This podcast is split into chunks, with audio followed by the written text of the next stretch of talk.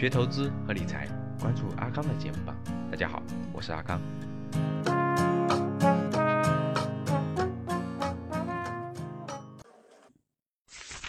第二部分呢，有一个大主题，这个主题的名字叫“挑选大牛股”。顾名思义啊，这部分内容也是彼得林奇的《成功投资》这本书当中比较重要的内容。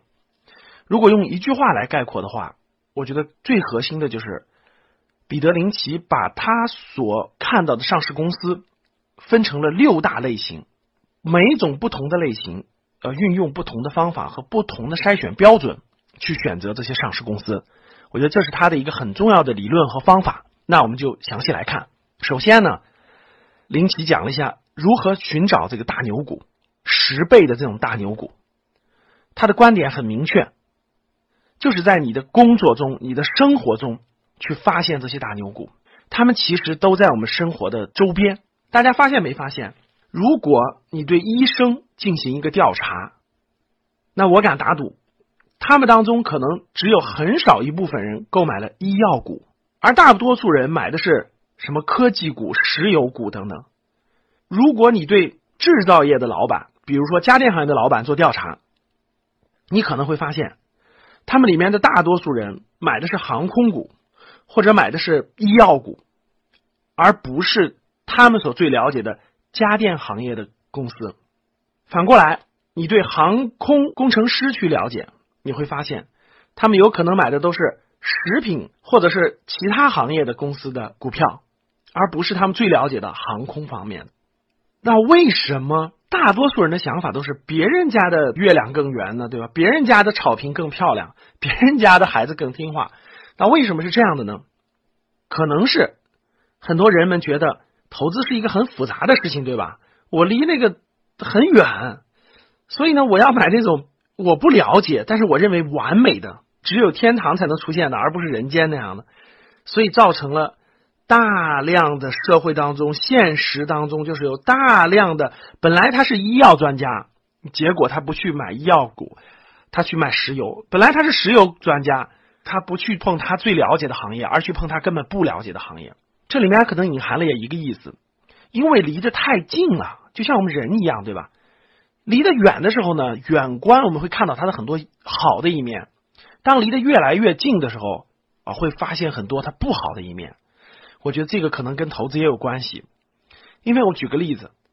可能是医生或者医药行业的人，他对这个行业了解的太清楚了，好的一面、不好的一面，甚至由于离得太近了，所以不好的一面更展现出来了。所以他就会哇，我知道了他的这么多不好的一面，我还是选择别人的好的一面吧。其实呢，只是他不了解别人差的一面。现实当中呢，其实我们最了解的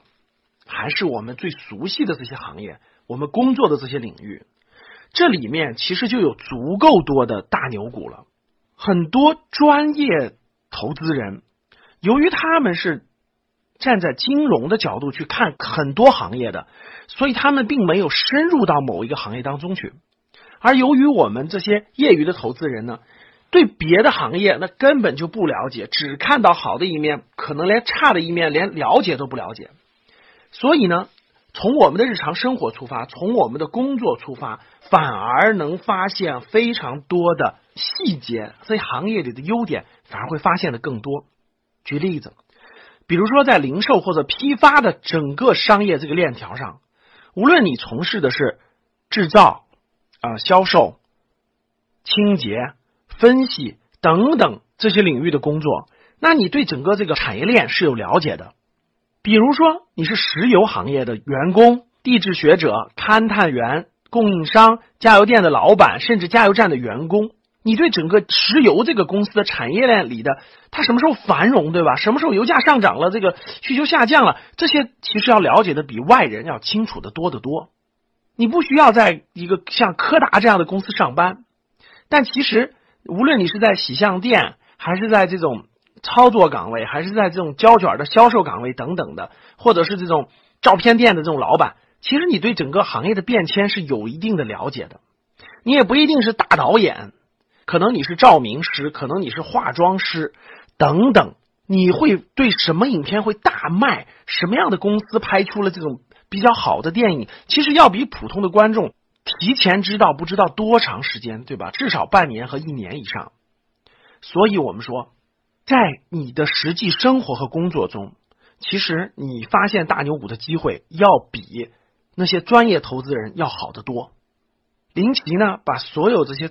上市公司呢分了六类，哪六类呢？我们分别来看一看。第一类呢是缓慢增长型的公司，缓慢增长型的公司呢，顾名思义，这种公司呢已经比较大了，它的体量规模都已经比较大了。类似于什么行业呢？比如说电力行业、公共事业，像水电燃气这样的提供的公共事业，比如说钢铁、化工等等这些行业呢，它也曾经有过高速成长期，但是它已经经历了那个阶段，已经过去了。它现在属于是发展的非常缓慢了，但是它都是各行业龙头，所以这样的公司有一个重大的特点，就是它每年获得那个高额的收益呢。没有别的投资去向或者用途了，所以它把大量的现金都会用作分红，也叫做股息，所以每年呢都会有稳定的股息。像这种公司呢，就是典型的缓慢增长型的公司。第二类公司叫稳定增长型，稳定增长型的公司呢，它也是行业龙头，它也都是大公司了，但是它的增长率呢，要比前面讲的缓慢增长型的还是要大很多的。缓慢增长型的公司呢，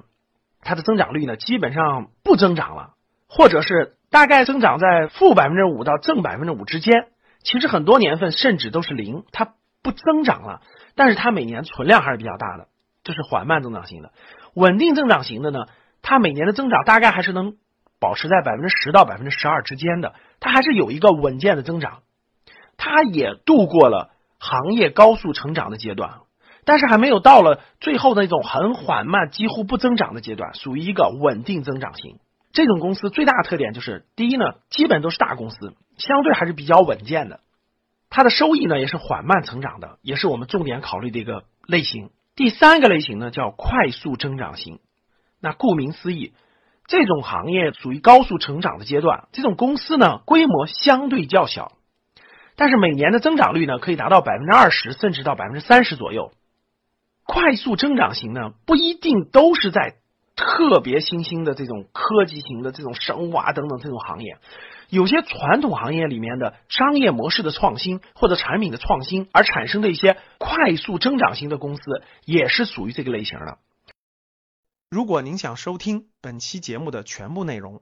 欢迎订阅《格局财商二零一九》，与我们一起提升财商智慧。如果你不会投资，不会理财，在投资方面有困惑，特别是之前投资有过亏损的经历，可以与阿康交流。五幺五八八六六二幺，我也会分享好的电子资料给你。今天的节目就到这里，我们下期见。